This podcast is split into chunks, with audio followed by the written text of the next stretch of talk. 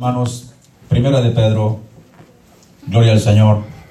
Pedro tiene dos cartas, así que la primera en el capítulo 2, verso 10.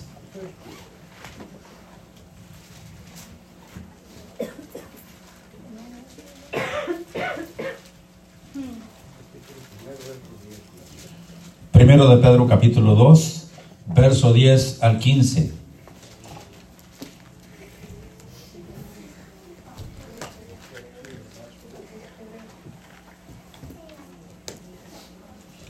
Hermanos.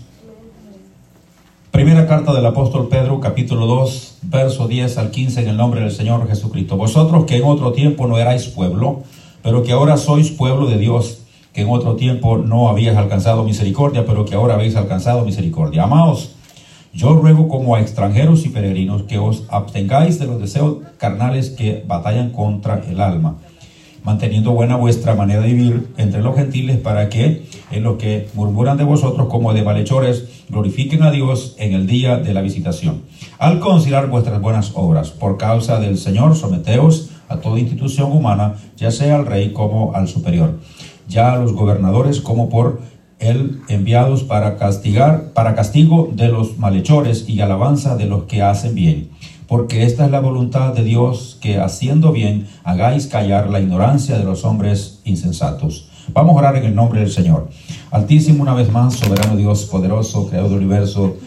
Gracias le damos a usted por esta porción de su palabra que hemos dado lectura en esta hora, en la cual pedimos dirección de lo alto y que sea su Santo Espíritu, guiándonos a toda justicia, a toda verdad, escudriñando aquello que nosotros con el ojo humano no podemos entender ni perseguir con el corazón. Pedimos dirección de lo alto y bendición para tu pueblo que puedas enviar, Señor, palabra a nuestras vidas, todo para alabanza de su nombre, para poder crecer delante de usted. Lo pedimos en el nombre del Señor y que sea tocando cada corazón, tocando cada vida en esta hora. Padre, y tu palabra que no regresa vacía pueda producir en cada uno según usted le envía. Damos gracias en su nombre y la luz, la honra y la alabanza sea para usted en el nombre santo del Señor Jesús. Gracias.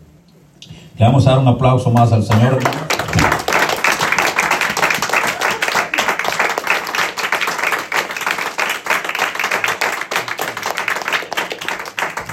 Pueden tomar sus sillas, hermanos. Gloria al Señor. Una algo que nosotros tenemos que considerar es que nosotros no éramos pueblo, pero por gracia de Dios venimos a ser llamados pueblo de Dios. En otro tiempo nosotros estábamos alejados de todos los pactos y de las promesas de todos los beneficios de todo aquello que había sido otorgado al pueblo de Israel. Para poder entender que nosotros no éramos pueblo y que ahora somos pueblo, tenemos que comenzar diciendo, desde el momento en que Dios habló a Abraham, que, de, que viera las estrellas y que iba a ser una nación grande y que no se podía contar. Ahora, allí no solamente entra la nación israelita, sino también nosotros. Porque dice, en ti serán benditas todas las familias de la tierra. De manera que nosotros entramos también en ese plan de Dios, pero no había sido desarrollado ese plan. Primeramente encontramos a los tres grandes patriarcas de Israel, como lo son Abraham, Isaac y Jacob. En estos tres hombres Dios depositó su confianza, dándoles las promesas de que iban a ser herederos de la tierra de Canaán. Entonces, eh, miramos entonces que estos tres hombres caminaron con Dios y fueron obedientes a sus mandatos, a sus normas, sus reglas, mandamientos, estatutos y todo lo que Dios les mandaba hacer. Pero miramos que después de la muerte de, de Abraham, este, Isaac es el heredero de la promesa de parte de Dios y que era el que iba a, desde el cual iba a salir el próximo heredero, que fue Jacob, ¿verdad? Quien después fue nombrado Israel. Ahora, estoy dando como un recuento de, de la historia para que podamos entender de dónde viene esta promesa y que nosotros no éramos pueblo eh, anteriormente, pero que por misericordia hemos alcanzado misericordia el día de hoy. Ahora, eh, después de, poder detallar lo que las promesas que Dios dio a Jacob y todo lo que este hombre hizo, tenemos que decir algo muy importante, que tenemos que aprovechar esta misericordia de Dios, que nosotros no éramos pueblo, pero que ahora somos pueblo. Tenemos que alcanzar esa, tenemos que aprovechar esa misericordia de Dios para poder hacer y echar mano de la vida eterna, porque Dios es bueno y misericordioso para con nosotros. Bendito sea su nombre. Ahora bien, entendemos que después de la muerte de Isaac eh, nacieron gemelos, ¿verdad? Bueno, no, ah, aquí lo que voy adelantando es que ya este, estaban estos gemelos y estaban grandes ya, ¿verdad? No necesariamente eh, murió y nacieron los muchachos, sino que duraron cierto tiempo los dos muchachos y este, había un pleito entre ellos siempre. Eh, Esaú era un hombre que se interesaba, por las cosas naturales, por las cosas carnales, por las cosas que él podía ver. Más sin embargo, Jacob era un hombre espiritual, un hombre que este, miraba más allá de lo que podían ver sus ojos, ¿verdad? Él miraba según lo espiritual. Entonces miramos este hombre llamado Jacob, en quien Dios confió, ¿verdad?, sus promesas para hacerlo llevar a Egipto por la muerte que él suponía que su hijo José, eh, su antepenúltimo hijo, había muerto, ¿verdad? Este, cuando sus hermanos habían tratado de, de matarlo, ¿verdad?, por envidia, y lo, llamaron, lo, vendieron como esclavo a, a los... A, eh, a un grupo de marianitas que venía y lo llevaron a Egipto donde fue esclavo de Potifar. Este lo mandó a la cárcel por, este, por una mala, eh, digamos, eh, jugada de su mujer a este muchacho, ¿verdad? Quien lo acusó de querer intentar violarla, lo cual no era cierto. Y, y entonces entendemos que a los hombres de Dios siempre le van a llegar ese tipo de cosas, ¿verdad? de, querer, de quererlos ah, acusar tal vez de cosas que no han sucedido. Y por esa razón fue a la cárcel este muchacho. Pero en la cárcel encontramos a un hombre llamado José, el cual habían, este, se portaba muy bien y todo lo que tocaba en sus manos Dios se lo prosperaba. Bendito sea el nombre del Señor. Encontramos entonces que allí había un panadero y había un copero del rey Faraón que estaban allí juntamente con José en la cárcel. Tuvieron un sueño, usted ya lo sabe, ¿verdad? No es que estemos diciendo algo nuevo, pero este, ambos tuvieron un sueño y los dos se lo confiaron a José y José le dio su interpretación y sucedió exactamente como José se los había anunciado. De manera que el copero, ¿verdad? El panadero tenía que morir este, y el copero tenía que seguir sirviéndole la copa al faraón. Pero antes de irse de la cárcel, José le dijo, acuerde de mí, cuando llegues a faraón, háblale de mí.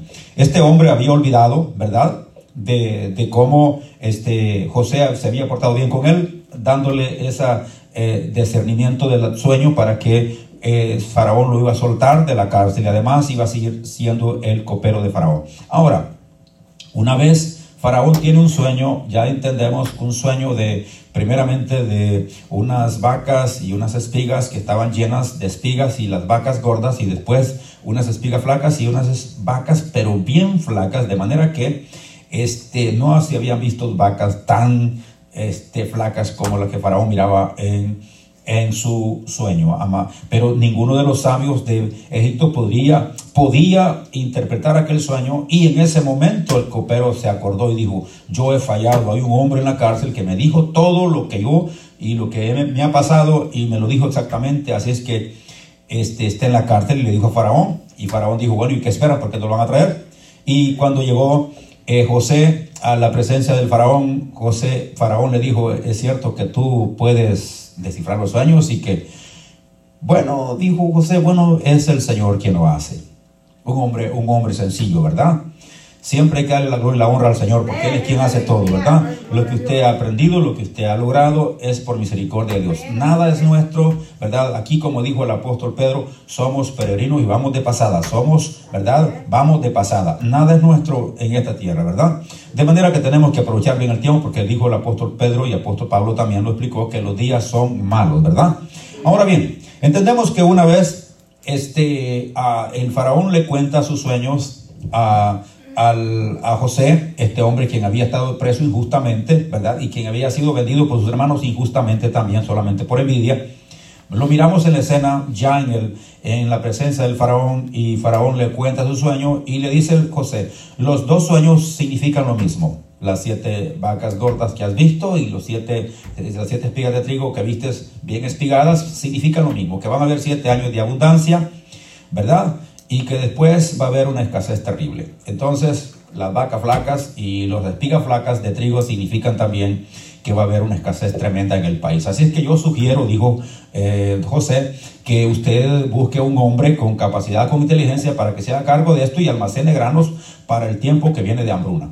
Usted lo va a, guardar en tiempos de abundancia para cuando venga la escasez el pueblo no sufra de hambre. Y Faraón dijo, bueno, ¿y a quién más, quién más tiene la capacidad de hacer eso si no solamente el que nos está hablando aquí? Entonces de una vez lo hace el segundo hombre y se quita el anillo y le dice, después de mí no hay nadie más que tú, solamente, solamente yo estaré por encima de ti. Después tú vas a regir a este pueblo. Bueno, encontramos entonces que eh, para, para, que entendamos la historia, este había hambre en la tierra de Canaán. Los hijos de Jacob, hermanos de José, fueron la primera vez a buscar alimentos. José lo reconoció, le vendió el alimento, más bien se lo regaló porque les puso siempre el dinero en la boca saco a cada uno. Pero le dijo, en la segunda vez tienen que, en la segunda vez tienen que llevar a su hermano Benjamín, el cual no quería ni su papá dejarlo ir, ni tampoco sus hermanos querían llevarlo. Entonces, eh, encontramos la historia de que Jacob vamos a esquipear el momento que pasó con el encuentro de Benjamín y todo esto por el hecho del tiempo. Y miramos la historia de que José manda a traer a su papá. Una vez se identifica con sus hermanos, que hay lloro, hay llanto, todos se abrazan, todos, todos se besan, se abrazan, se da, les da regalos y todo. Y, y en ese momento dice, vayan por mi papá, quiero que lo traigan y entonces manda con ellos bastante alimento y manda regalos y todo el tipo de cosas. Entonces Jacob se estremece y dice, yo voy a ir a Egipto porque mi hijo José aún vive. O sea, el que él creía que estaba muerto, este, vivía. Gloria sea al Señor por eso. Y entonces miramos que este, eh, Jacob va a Egipto donde muere y es sepultado en la tierra de Canaán. José lo trae, pero José dijo algo muy importante después de los siete años de, que había abundancia, que alimentó a su pueblo y a su familia, y después vinieron los siete años de escasez y que todo Egipto se vendió a las manos del faraón por, porque José los, compró por, por, grano, por causa de la necesidad que había económica. No había siembra, no había nada. Entonces, José dijo una cosa, yo sé que el Señor os va a visitar. Muy importante esto. Esto es la parte muy importante. Yo sé que el Señor os va a visitar, dijo José.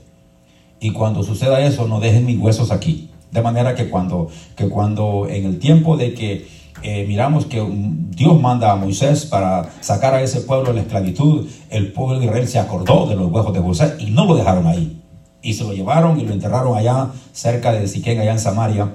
Enterraron los huesos de, Jacob, de, de, de José. Hasta el día de hoy están allí la sepultura de, de José. Ahora bien, para poder entender esto, Dios escogió a este pueblo de Israel, quien se llamaba Jacob primeramente, ¿verdad?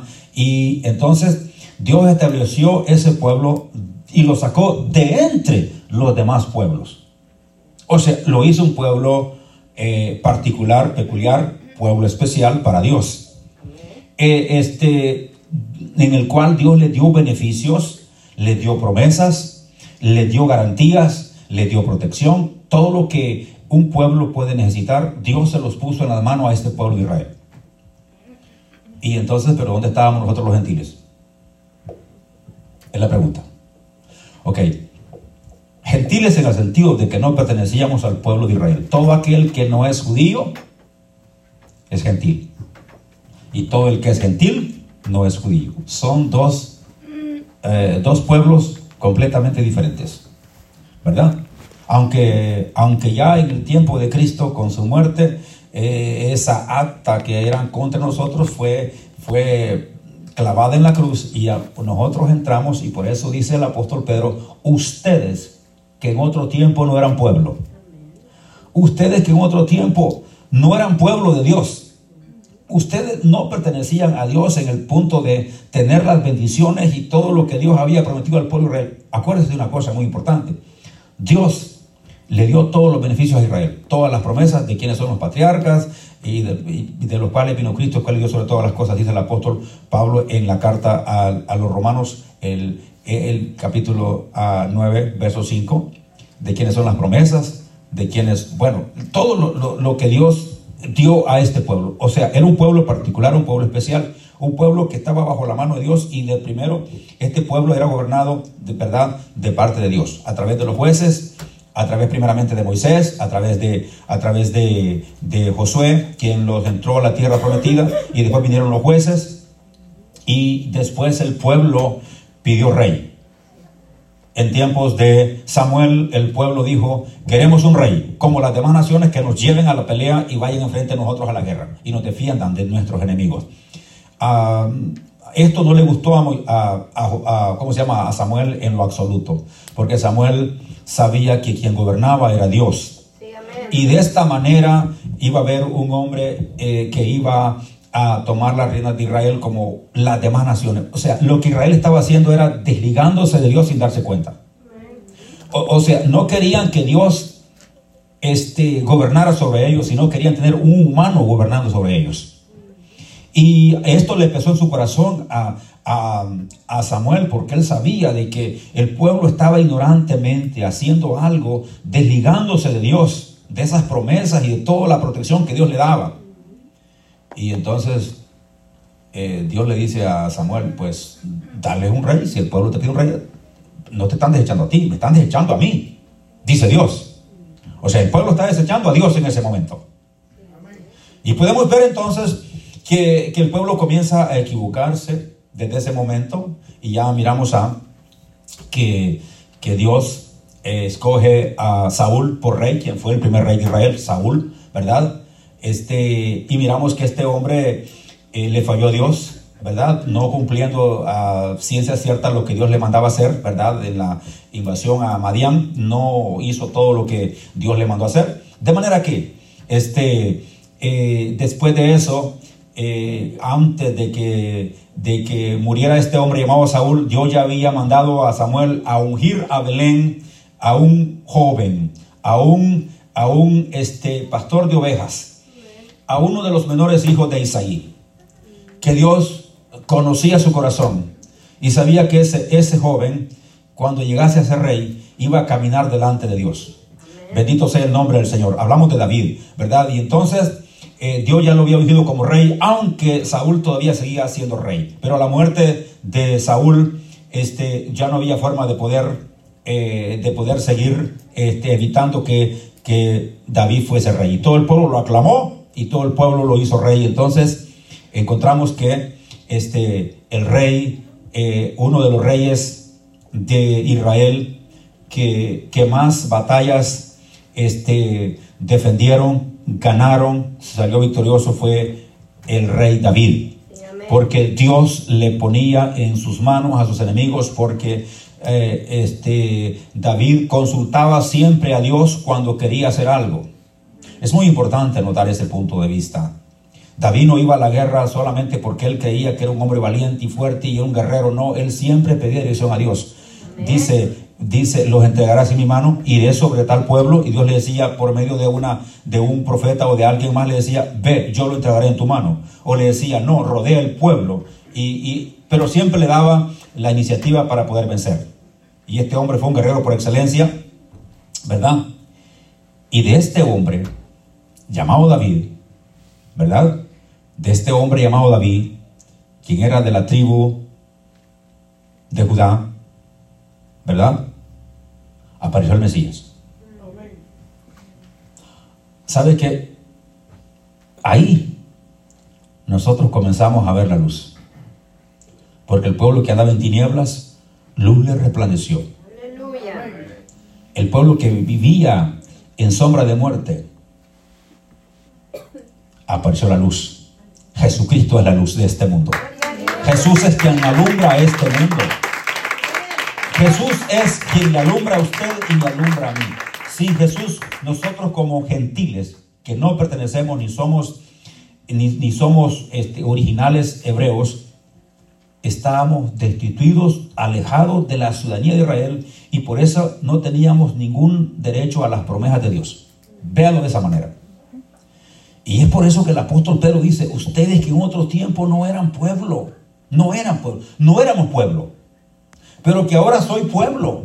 En otro tiempo no habían alcanzado misericordia, pero que ahora habéis alcanzado misericordia. En otro tiempo no habíamos alcanzado misericordia. Los gentiles estábamos alejados de las promesas y de los beneficios, de todo lo que Dios había dado a su pueblo. Pero, más sin embargo, cuando hablamos de David, David, este, un hombre con el, de acuerdo al corazón de Dios, caminaba de acuerdo a la voluntad de Dios, de la tribu de Judá, de, ese hombre sale el Mesías. Por eso es que en parte de la Biblia se le llama al Señor Jesús hijo de David. Pero era, lo que está diciendo es que era descendiente de David. En efecto, él no era hijo de David. Porque él no, no era hijo de, de un humano de esta tierra. Él fue engendrado en una mujer por obra del Espíritu Santo. O sea, él no tenía padre terrenal, ¿verdad? Solamente una mujer quien Dios la llamó para prestar su cuerpo para que el Hijo del Hombre, o sea, Dios manifestado en carne, pudiese venir a este mundo. ¿A qué? Vino a enseñarnos la verdad de Dios. Vino a enseñarnos que no todo estaba perdido.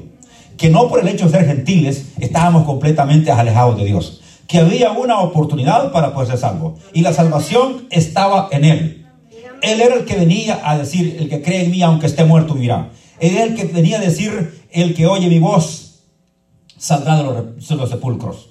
Es el que venía a decir, yo soy el pastor de las ovejas. Es el que venía a decir que la vida estaba en Él. Sí, amén. Porque en efecto nosotros estábamos perdidos en delitos y pecados. Acuérdense lo que dice el apóstol Pablo en Efesios 2. Nosotros estábamos perdidos en delitos y pecados. O sea, no había forma de poder acercarnos a Dios. Pero sabe que cuando Jesús, nuestro Señor poderoso, muere, ¿qué es lo primero que pasa cuando Él muere? El velo del templo se rasga de arriba abajo, haciendo, haciendo un camino, eh, ampliando un, un camino que solamente estaba, estaba diseñado para los sumos sacerdotes que una vez entraba en ese lugar una vez por año y no sin, sin sangre, por los, pecados de Él mismo y por la ignorancia del pueblo. Pero ahora podemos entrar Amén. directamente a Jesús. No necesita un intermediario. No necesita un, un- alguien que... No, Jesús. Sí, Usted amén. puede ir directamente a Jesús. Usted donde quiera que esté puede levantar sus manos. Señor Jesús, aquí estoy. Amén. Usted puede en cualquier momento levantar sus manos y puede decir, Señor Jesús, necesito tu ayuda. Y Él le va a ayudar porque Él abrió, abrió ese, ese camino que estaba cerrado para nosotros. Y lo ha dejado libre a través de su sangre, a través de esa muerte en el madero. Bendito sea su nombre. Él nos amó antes que nosotros le amáramos a Él. Él nos vio antes que nosotros le viéramos a Él. Él es y por Él que nosotros estamos aquí. Recuerde una cosa muy importante. Nosotros no estamos aquí porque seamos buenas personas, buenas gentes, ni porque seamos dignos de poder recibir la misericordia de Dios. Es porque Dios le ha placido de esa manera. Es. Por la misericordia de Dios que estamos aquí. No es por sus actos, no son por mis actos. Es porque Dios le ha placido de esa manera. Y es por eso que usted y yo venimos aquí a darle gracias a Dios. No venimos aquí solamente por venir. Venimos a decirle a Dios, gracias Señor, porque usted tuvo misericordia de mí cuando yo estaba muerto en delitos y pecados. Cuando yo no era pueblo, pero que ahora soy pueblo. Cuando no, no había misericordia de parte de Dios para mí, pero que ahora tengo esa misericordia de parte de Dios. Y todas esas promesas hechas a Israel ahora son mías. Son suyas. Todas esas promesas hechas a Israel son suyas, son mías. ¿Cree usted eso? ¿Qué importancia? Que todas esas promesas hechas a Israel, de un pueblo, de un pueblo que Dios había escogido particularmente, ahora nosotros somos pueblo. Ahora, si so- aquí dice claramente, se lo voy a leer si usted no me cree a mí, créaselo la palabra, dice el 10. Vosotros que en otro tiempo no erais pueblo, pero que ahora soy pueblo de Dios. Sí, amén. Y si somos pueblo de Dios, ¿qué somos? Herederos de las promesas. ¿Verdad que sí? Amén. O sea, tenemos todos los beneficios de parte de Sí, Dios. amén. Pero ¿sabes qué? Estamos viviendo un tiempo pero muy difícil. ¿Sabe una cosa? Cristo viene. Sí, amén. No se ha puesto eh, en ninguno del tiempo de que yo tengo conciencia, se ha puesto algo difícil como se ha puesto hoy en nuestro tiempo en todos los aspectos. Pero Dios es bueno y su misericordia es para siempre su verdad. Ahora, el apóstol Pedro nos insta, no ruega.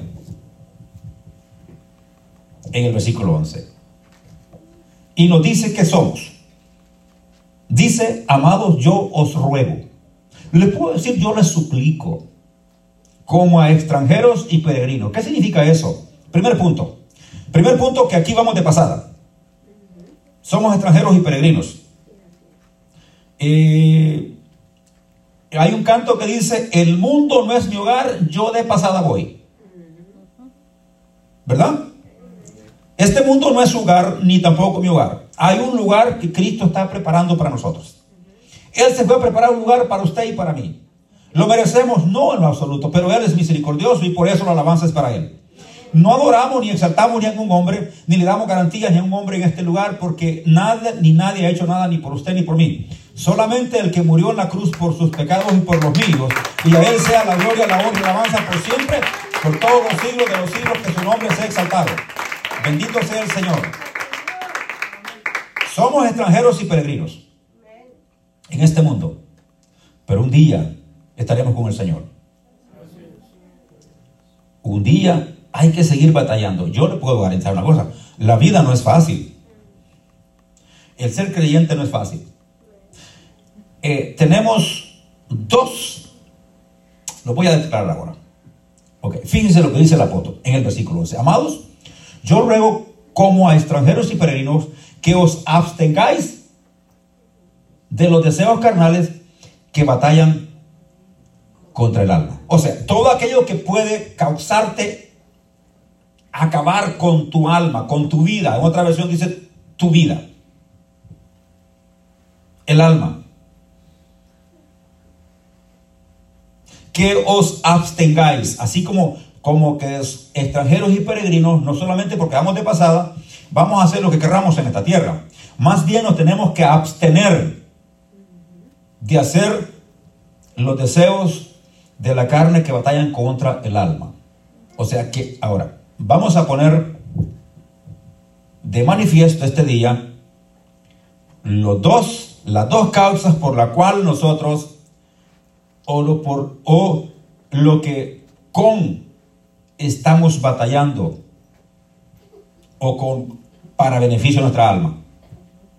¿Con quién nos enfrentamos? Para, para, que, para que nos abstengamos de los deseos de la carne que batallan contra el alma. O sea, contra nuestra vida. O sea, contra nosotros mismos para no obtener la vida eterna. Para que seamos descalificados o para que seamos destruidos. ¿Cuáles son esos dos elementos de los cuales voy a hablar ahora? de que, de que están en contra de nosotros y que batallan contra nosotros mismos o contra el alma. Ahora bien, nosotros estamos como seres humanos compuestos de un cuerpo que es la carne, un alma que es, diríamos, el cuerpo espiritual y un espíritu que nos hace tener conciencia de Dios. O sea, ese aliento de vida que nos hace respirar y reconocer que hay un Dios por encima de todo, que es el supremo que merece alabanza, gloria, honra y honor tenemos un cuerpo que nos insta o nos manda a hacer el pecado. Ahora, le voy a explicar por qué, para que podamos entender este punto muy importante. Dios lo sabe y todo el mundo, porque que ha leído la Biblia se da cuenta de esto. Nosotros como seres humanos fuimos vendidos al pecado. Porque el apóstol Pablo en Romanos este, habla de que por el pecado de un hombre, ¿verdad? entró todo el pecado en el mundo y por ese pecado la muerte. Entonces estamos hablando de que la primera pareja, y no los estamos juzgando porque nosotros no, estamos para juzgar a nadie, pero para declarar y para entender cómo sucedieron este tipo de cosas, vamos a poner como referencia a la primera pareja, quien se dejó vencer por el enemigo, y por esa razón nosotros venimos a ser, fuimos constituidos pecadores. Por la desobediencia de un hombre, dijo el apóstol Pablo, nosotros venimos a ser eh, constituidos pecadores, pero por la obediencia de otro hombre llamado Jesús, en otras palabras, venimos a ser declarados justos delante de Dios. Bendito sea el nombre del Señor. Ahora bien, entendemos entonces que fuimos vendidos al pecado. El apóstol Pablo claramente dice, miserable de mí, ¿quién librará de la muerte de pecado? Porque tendemos a hacer el mal. Ahora, fíjense una cosa muy importante. Este, dijimos que fuimos vendidos al pecado. O sea que lo que hay en nosotros es pecado, en el cuerpo. ¿Verdad? Pero tenemos un espíritu que nos hace consciente de y nos acerca a Dios a través de ese aire que Dios nos da. Este, pero también tenemos un alma que vendría siendo, como quien dice usted, el yo interior, el que vivirá para siempre. El cuerpo podría ser destruido, pero el alma no. Y ese es el punto. El cuerpo se puede calcinar, se puede morir, se puede morir en un cualquier accidente, todo tipo de pero el alma no puede morir. ¿Verdad? El alma tiene que esperar el día de, la resurrección, en el cual el espíritu volverá otra vez para levantar este cuerpo, ya sea que haya estado muerto, o para transformarlo en un abrir y cerrar de ojos, como dijo el apóstol Pablo en 1 Corintios 15, versículo 52. ¿Verdad? Cuando se suene la final trompeta, abrir y cerrar de ojos, ¿verdad? Seremos transformados.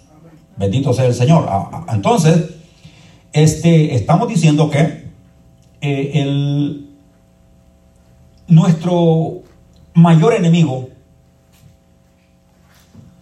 que tenemos que abstenerlos de hacer el mal para no, para que nuestra alma se mantenga delante de Dios y el día de la resurrección podamos ser resucitados o si estamos vivos podamos ser transformados, somos nosotros mismos.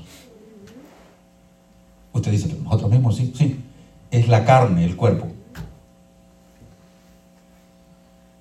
El apóstol Pablo dice de esta manera, eh, aquellas cosas de las cuales yo no quiero hacer, son las que hago. Por, en eso comprendo que la ley de Dios es buena porque este, ya no soy yo quien lo hace, sino el pecado que mora en mí. Lo dice el apóstol Pablo. No lo estoy diciendo yo. Estoy repitiendo lo que dijo el apóstol Pablo.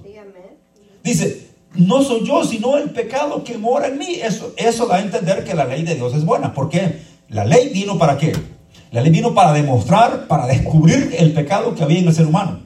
Para decirle, tú eres un ladrón, tú eres un, una, este, eh, tú eres un asesino porque mataste a alguien, eh, porque la Biblia dice no matarás, no robarás, no dirás falso testimonio, honrarás a tu padre y a tu madre. Entonces la ley vino para eso, para descubrir la maldad del hombre. Entonces la ley lo que venía es acusarte a ti, a decirte, mira, eres, eres un pecador, eres un desobediente, mereces la muerte, porque la paga del pecado es muerte, más el regalo de Dios es vida eterna en Cristo Jesús. Entonces, eh, eso eso apareció la ley, para descubrir lo que la posición en que nosotros nos encontrábamos como seres humanos. Y en esto no puede levantar la mano nadie y decir, esto no es para mí. No, si lo puede decir el apóstol Pablo, un hombre de Dios, imagínense nosotros. Entonces, miramos que fuimos vendidos al pecado y, y por esa razón nosotros nos inclinamos al mal. Y el apóstol Pablo bien, de, bien lo detalla de una manera clara. Dice, cuanto más quiero hacer el bien es cuando hago el mal. O sea, cuanto más nosotros queremos ceñirnos y hacer más el bien y el bien y el mal, aparece algo que nos hace hacer el mal. ¿Por qué razón? Porque nosotros fuimos vendidos al pecado. Pero, entonces el apóstol Pedro nos dice que os abstengáis de los deseos carnales que batallan contra el alma. ¿Y cuál es lo que batalla contra el alma? las concupiscencias. ¿Y qué es concupiscencia? Malos deseos. ¿Y dónde están los malos deseos? En la carne. ¿Dónde están los malos deseos? En la carne. La carne no quiere ayunar, no quiere orar, no quiere hacer, leer la Biblia, no quiere nada. ¿Qué quiere hacer? Solo maldad. Esa es la carne. Esa es la, esa es la situación de la carne. Y entonces Pablo, el apóstol Pedro dice, que no hagamos eso, que, que os abstengáis, o sea, no lo hagamos, eh, esos deseos que carnales que batallan contra el alma. Ahora, ¿quién es el otro? El diablo. O sea, usted y yo tenemos dos enemigos como alma. Somos, somos alma, ¿verdad? Dijimos que estamos compuestos por un cuerpo, por un espíritu y por un alma, ¿verdad que sí? Y ya explicamos cada, cada función de cada uno. Ahora bien, este, como, nosotros traemos un cuerpo, ¿verdad? El cuerpo, usted y yo traemos cargando al enemigo. Usted dice, pero, pero, así de fácil. Usted y yo, como alma que somos, como alma, andamos cargando al enemigo, que es el cuerpo. El cuerpo es pecado. El cuerpo es pecado. Así de fácil. Búsquenlo en la Biblia, se va a dar cuenta. que el cuerpo es pecado. Pero tenemos un alma que va a ser o condenada o salvada por las obras que haga la carne.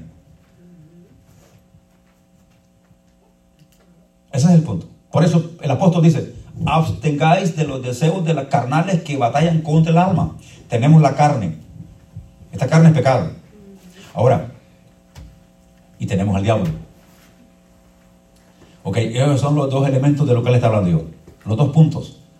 El diablo y la carne. Y a veces nosotros le echamos la culpa, todos le echamos la culpa al diablo. El diablo todo, todo el tiempo tiene la culpa de nuestro caminar con Dios. Tenemos que aceptar que somos también nosotros. Que nosotros erramos en ciertas cosas también. Y que, y que todo le decimos, ah, es que este diablo me anda persiguiendo y que este diablo... Este... No, no, no. Dile, es que esta carne me dirige a hacer el mal. Ahora, le voy a explicar una cosa.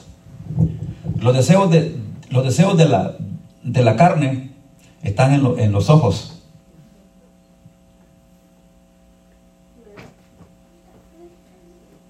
Lo que vemos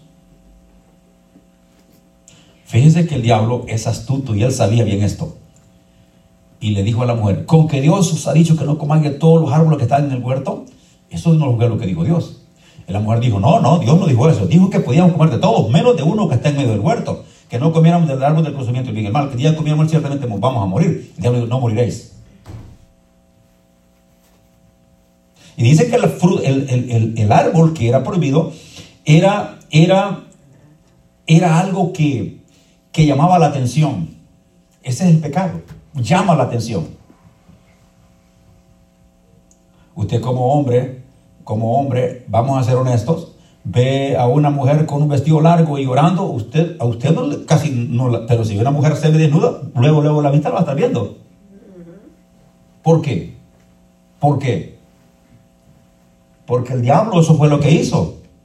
Le mostró el árbol del pecado, el árbol del conocimiento del bien y el mal, a la mujer para que lo pudiera ver con los ojos. Y estos ojos introdujeron esa maldad, o sea, ese mal deseo al corazón. Y el corazón impulsa a la mente para que se puedan mover las manos y tocar el árbol y comer de él y darle a su marido también.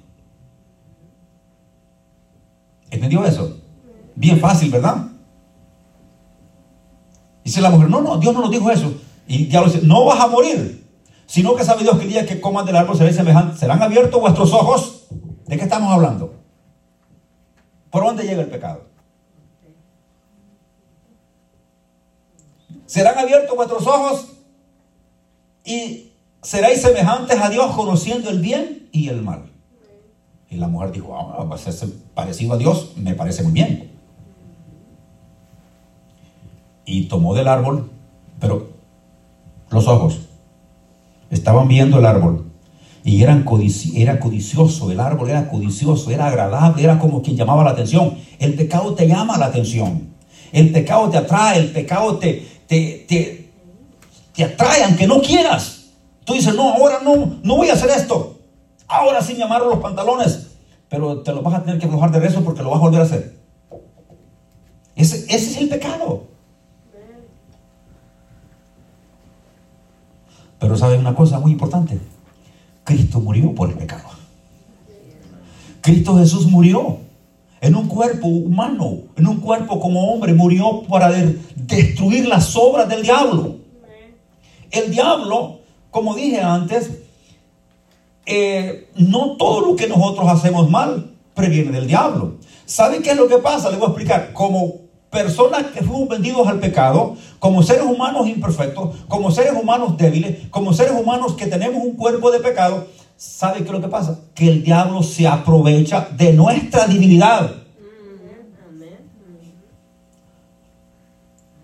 Y toma ventaja de nuestra divinidad.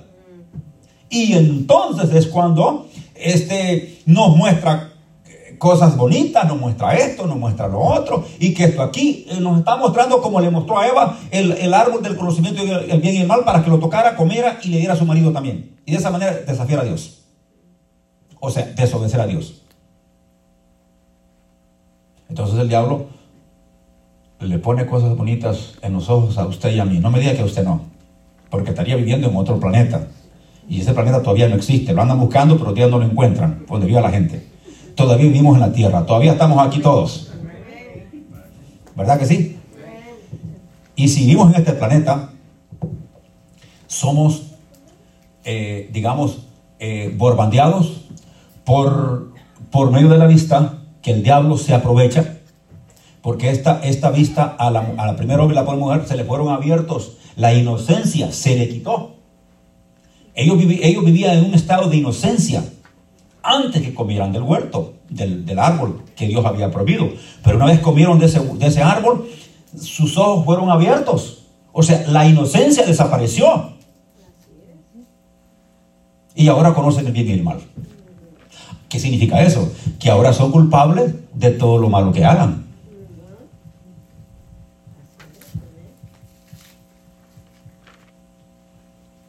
Y entonces,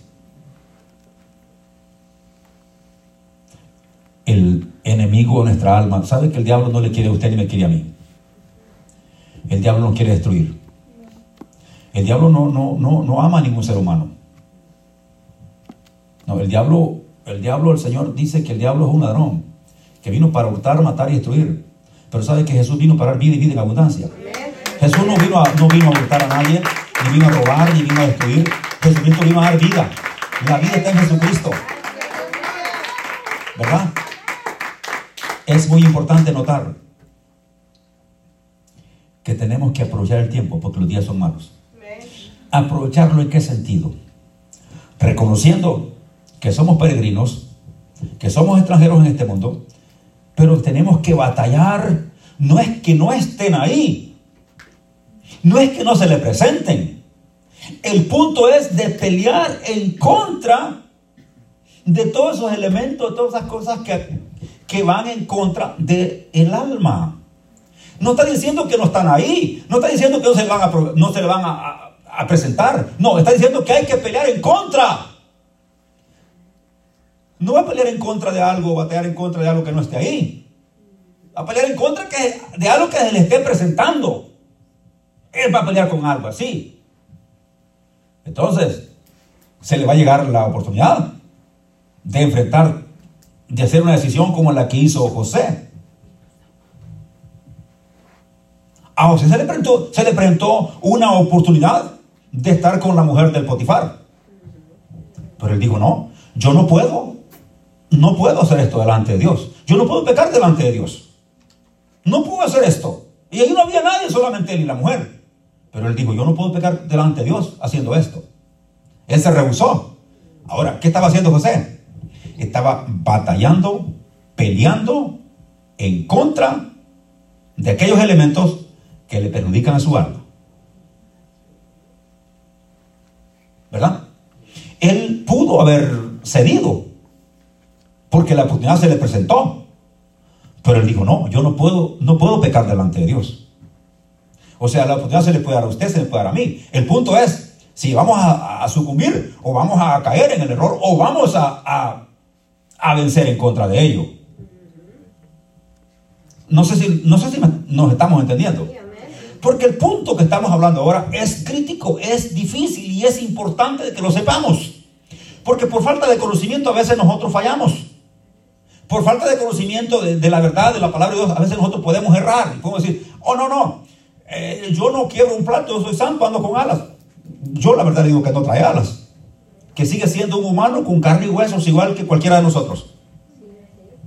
Y que tiene virtudes como también tiene deseos, como también tiene este, garantías, tiene todos los propósitos en su vida y además tiene divinidades como las tengo yo y las tiene usted. Vuelvo a decirle otra cosa muy importante.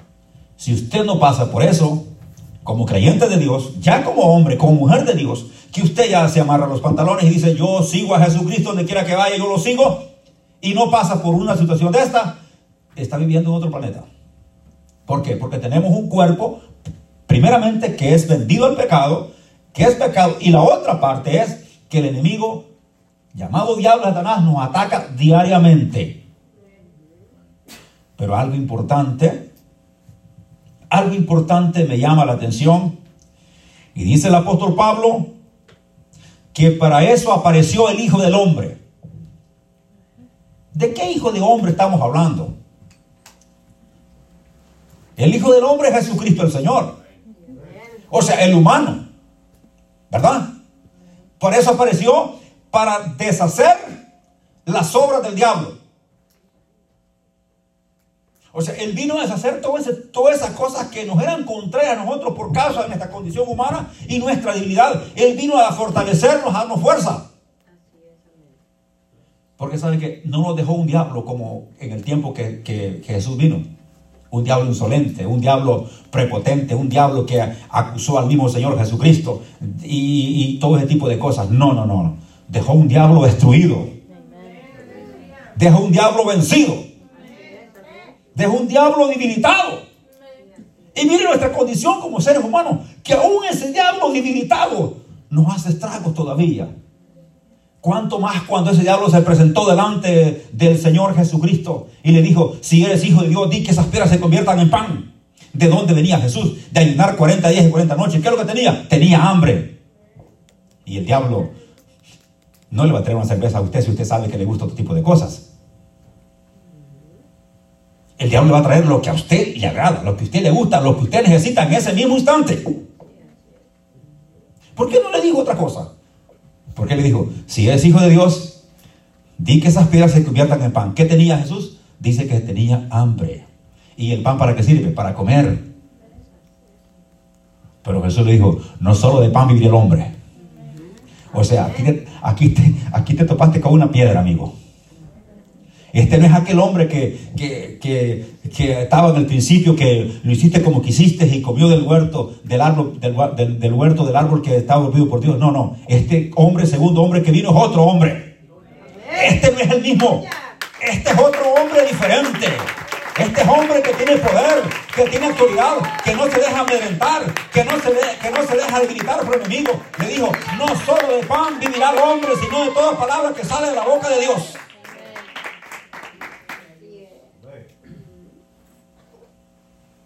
Y el diablo lo llevó a otro lugar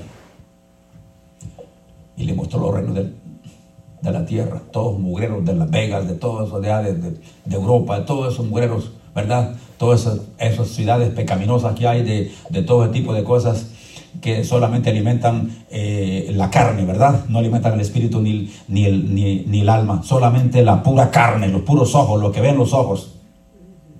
Y eso es lo que al mundo le gusta. Mire cómo está llena la discoteca de gente. Mire cómo está llena todo, todo evento que es para la carne, para deleite de la carne, están hasta, los, hasta llenos.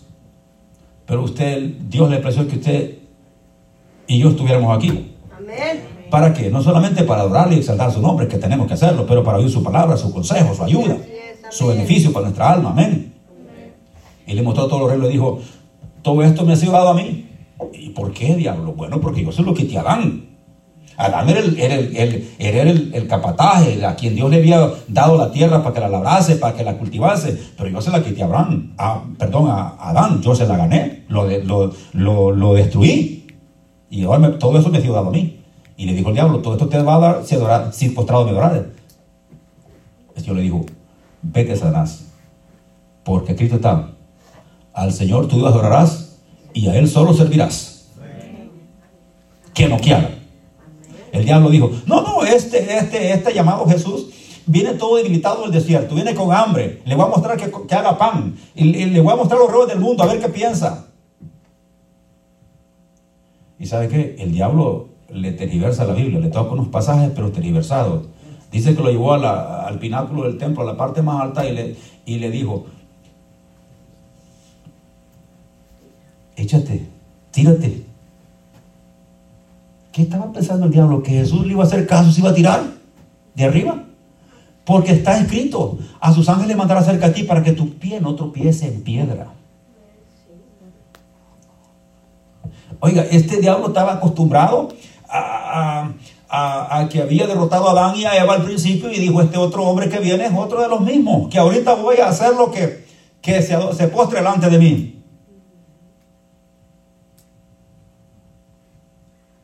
Pero con el Señor Jesús no pudo. El diablo se equivocó con el Señor Jesucristo. El diablo se equivocó con el Señor de la gloria porque Él venía a darnos vida a nosotros que estábamos muertos en delitos y pecados. Y además nosotros no éramos pueblo. Ahora somos pueblo. Tenemos los beneficios. Tenemos la garantía de Dios. Tenemos las promesas de Dios. No oído usted el canto que dice, las promesas del Señor mías son. Pues verdad, son mías, son suyas. Hagámoslas nuestras. Cuando el diablo acerca a nosotros y nos quiere destruir porque el diablo se aprovecha de nuestra vida humana, ¿sabe qué tenemos que hacer? Decirle, en el nombre de Jesucristo, te reprendo, Satanás. ¿Sabe por qué? Porque en el nombre de Jesús hay poder. Es el nombre sin igual, el nombre que no se compara con ningún otro nombre. El nombre de Jesucristo es poder y es autoridad. Con ese nombre, con poderes invocados, el diablo se estremece, el diablo huye, porque hay poder en ese nombre. Usted y yo podemos tener debilidad, porque somos vendidos al pecado, podemos tener debilidad, somos débiles. Pero el apóstol Pablo dice, cuanto más débil soy, entonces soy más fuerte. Porque ya no soy yo, quien actúa, sino el poder de Dios en mí. No soy yo, yo soy débil, yo puedo fracasar, yo puedo hacer cualquier cosa equivocada, pero no soy yo, sino que el poder de Dios en mí. Entonces, cuanto más débil estoy, entonces soy más fuerte. Porque no pongo de manifiesto mis habilidades. No pongo de manifiesto mi poder, mi autoridad, sino que el poder de Dios que actúa en mí. Y ese es el más importante. No es lo que tú puedes hacer, no es lo que tú sabes hacer, no es tu habilidad, no es la mía, no. Olvídate de eso, es lo que Dios puede hacer en ti y por ti. Para desafiar y vencer todos los deseos de la carne. Estamos ahí. Dos enemigos del alma. Dos enemigos del alma. La carne, que no es del vecino, no se enoja con el vecino, es su carne y es mi carne. Y la trae usted puesta y la traigo yo puesta.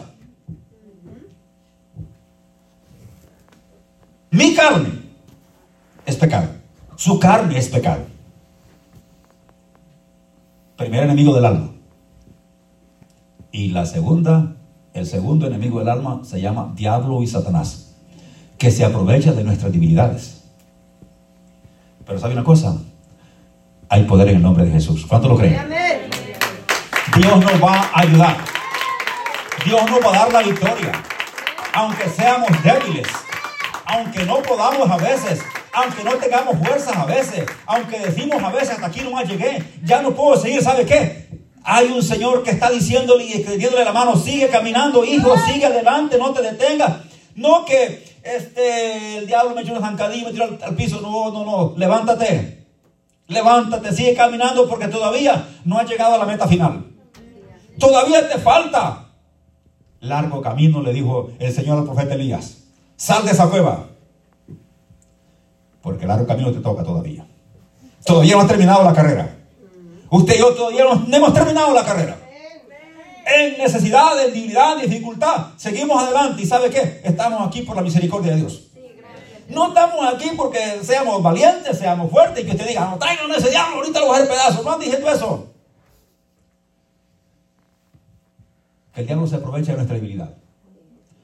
¿Verdad? pero sí lo puede decir con la espada de Jesucristo, con el poder de Dios. Podemos ser victoriosos, no con su habilidad, no con su fuerza, no con su poder, no con el mío. Yo no puedo, solo sin Jesús no puedo hacer nada. Cuando Gedeón fue a pelear con Madián, le dijo a todos, cuando ya pusieron ahí las mechas y todo ahí, todo hicieron el escándalo para que, y el Señor hizo la obra, y cuando Dios le diga, dijo Faraón, dijo Gedeón, van a decir, por la espada del Señor y por la espada de Gedeón. ¿Se da cuenta? Y cuando diga eso, todos adelante.